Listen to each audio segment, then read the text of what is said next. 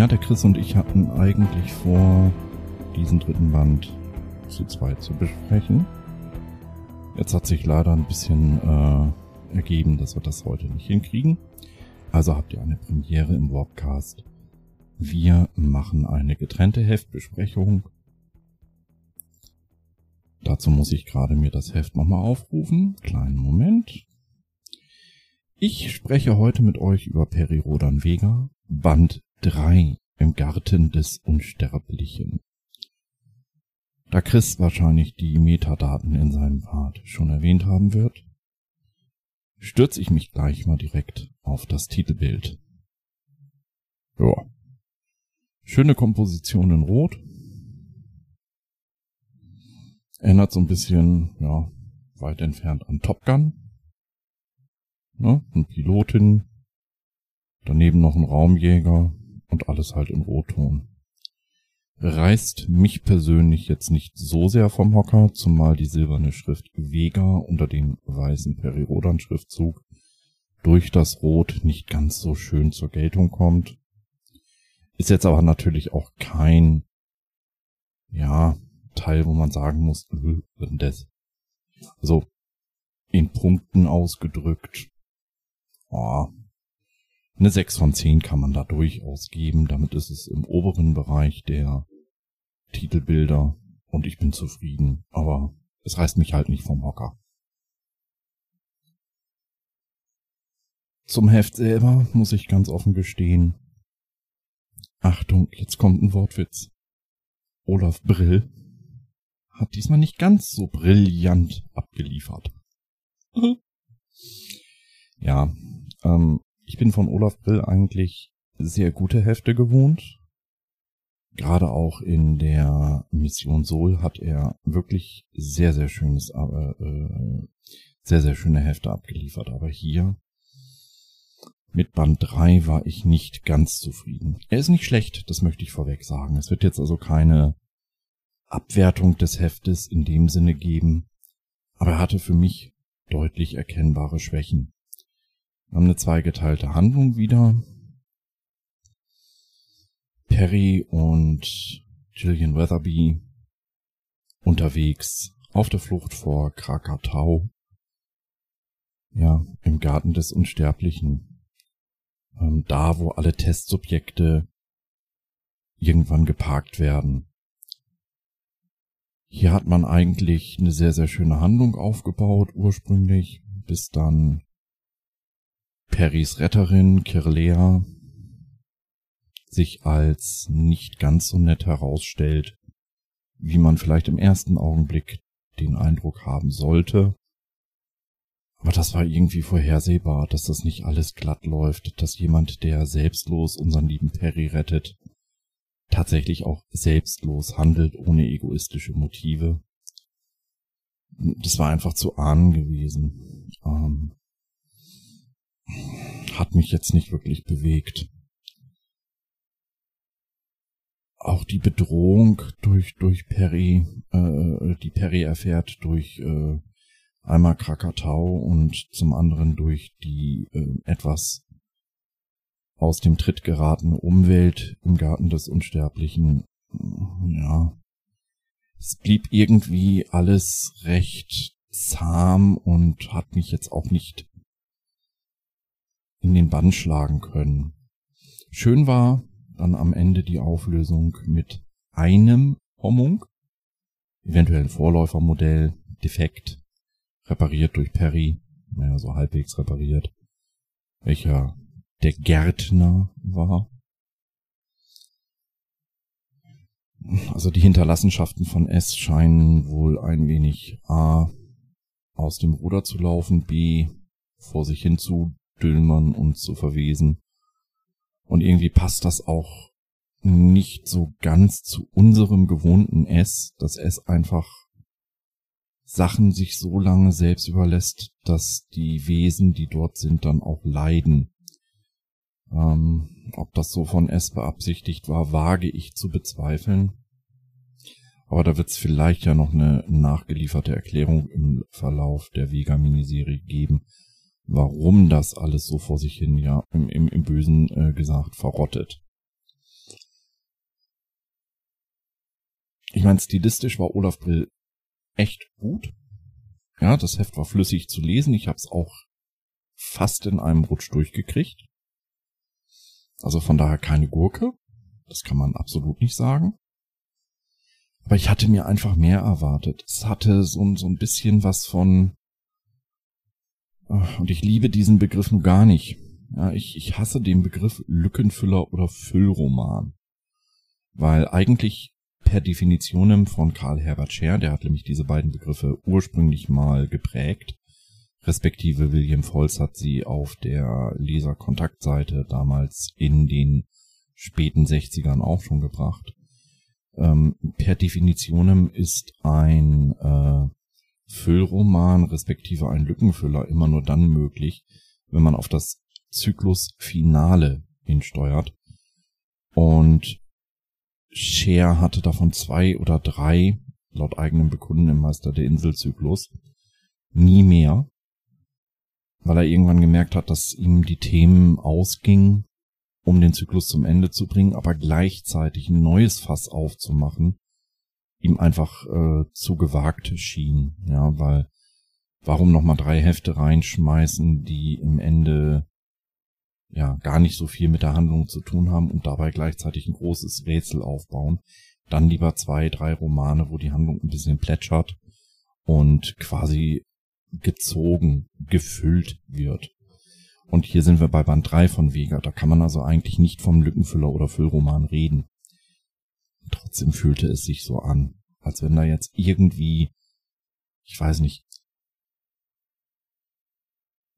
einfach Seiten gewonnen werden mussten, damit wir irgendwie zum Turning Point Mitte der Serie irgendwie noch, noch ein bisschen was an Substanz haben. Ähm, ist natürlich immer sehr, sehr schwer zu sagen, wer hat das Ganze verursacht, woran nichts war es das Exposé, war es Olaf? Hatte Olaf vielleicht einfach nur eine nicht so gute Herangehensweise an das Exposé? Lag es ihm nicht?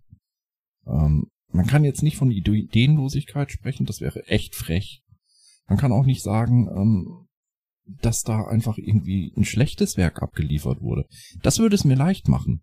Ja, wenn ich in meiner bekannt liebensgewürzigen Art sagen könnte, boah. Aber das ist nicht der Fall.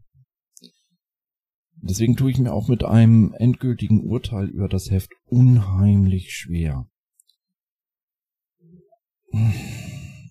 Alleine, dass das Ende mit, mit diesem Hommung.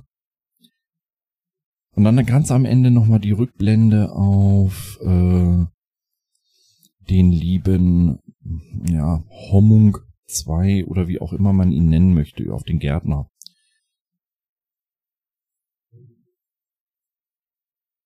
Ich, ich tue mir wirklich schwer, das, das nicht richtig einzuordnen. Ebenso fand ich ganz, ganz klasse Krakatau. Wir haben Krakatau als jemand kennengelernt, der sogar aufgrund seines äh, komischen Vogels, den er ja immer mit sich nimmt, Einerseits wird er ohnmächtig, als der Vogel bedroht wird. Andererseits zerquetscht er einen seiner Vögel. Was ist mit diesem Kerl nicht in Ordnung? Dann haben wir die zweite Handlungsebene, Oktober bis Dezember 1975. Gillian Weatherby berichtet nochmal ein bisschen aus ihrer Vergangenheit. Auch da, es war schön zu lesen. Es hat die Figur mit Substanz erfüllt. Wir haben Character, Dele Character Development. Muss ein bisschen langsam sein, sonst äh, stolper ich wieder über meine eigene Zunge. Aber irgendwie, es, es, es hätte man auch auf weniger Seiten genauso gut lösen können. Weswegen das Ganze irgendwie so, so ein bisschen, zwar interessant zu lesen, aber doch ein bisschen hohl. Also inhaltsleer wirkte. Und nochmal, da bin ich mir nicht sicher, ob es das Exposé war, ob es Olaf war oder ob wir einfach beide nicht so gut zusammengefunden haben dieses Mal. Mir fehlt so ein bisschen an dieser Stelle natürlich das Feedback auch von Chris, dass wir uns aneinander reiben können, was unsere Meinung betrifft. Ich denke aber, so wie ich ihn kenne, wird er das Buch oder diesen Heftroman auch nicht schlecht bewerten. aber wahrscheinlich auch die ein oder andere inhaltliche Schwäche bemängeln.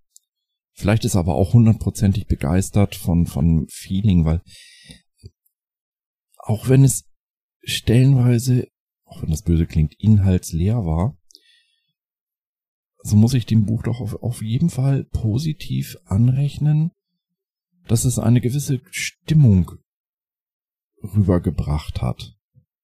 Man kann jetzt nicht unbedingt, ich, ich, ich möchte jetzt hier nicht von Sense of Wonder sprechen, weil das definiert, äh, definiert eh jeder für sich selber, so wie er möchte. Und wir hatten hier ja jetzt keine großen kosmischen Verflechtungen. Wir hatten hier keine großen kosmischen äh, Ereignisse. Aber es hatte so, so ein gewisses Feeling von, ja, da ist schon was, da geht was ab, da ist was im Flow, da ist, ist was im Fließen, da ist irgendwas geht hier vor sich, was uns als Leser vielleicht noch gar nicht so auffällt. Wir wissen noch nicht so genau, wie wir das einordnen sollen. Deswegen, ich kann dem ganzen Heft, ja, bringen es zum Fazit. Ähm, es war nicht der Brüller. Muss man ganz einfach sagen. Ähm, ich hätte für eine Miniserie wie Vega, die sich aufeinander aufbaut und die vielleicht sich ein bisschen Zeit mit ihren Charakteren nimmt, aber trotzdem gerade im Anfang ein bisschen mehr erwartet, ein bisschen mehr Gas geben. Weil wir haben nur zwölf Hefte. Zwölf Hefte können beim richtigen Thema unheimlich knapp sein. Und ich denke, dass wir uns irgendwann auch, auch äh, wünschen werden, dass es mehr Hefte gewesen wären. Aber das Thema Vega an sich und zweites galaktisches Rätsel gibt eigentlich eine ganze Menge her. Wenn man dann so ein, ja, in Teilen belanglos vor sich hin plätschernden Roman hat, dann wirkt das ein bisschen befremdlich. Ich möchte jetzt keine 5 von 10 Sternen geben, das wäre unfair, das wäre einfach zu schlecht bewertet. Aber 7 von 10, dass ich sage, hey, das war echt gut, kann ich auch nicht geben. Ich bin ja so ungefähr bei fünfeinhalb. Ja, fünfeinhalb von zehn Sternen trifft es eigentlich recht gut. Damit ist das Heft immer noch äh, sein Geld wert.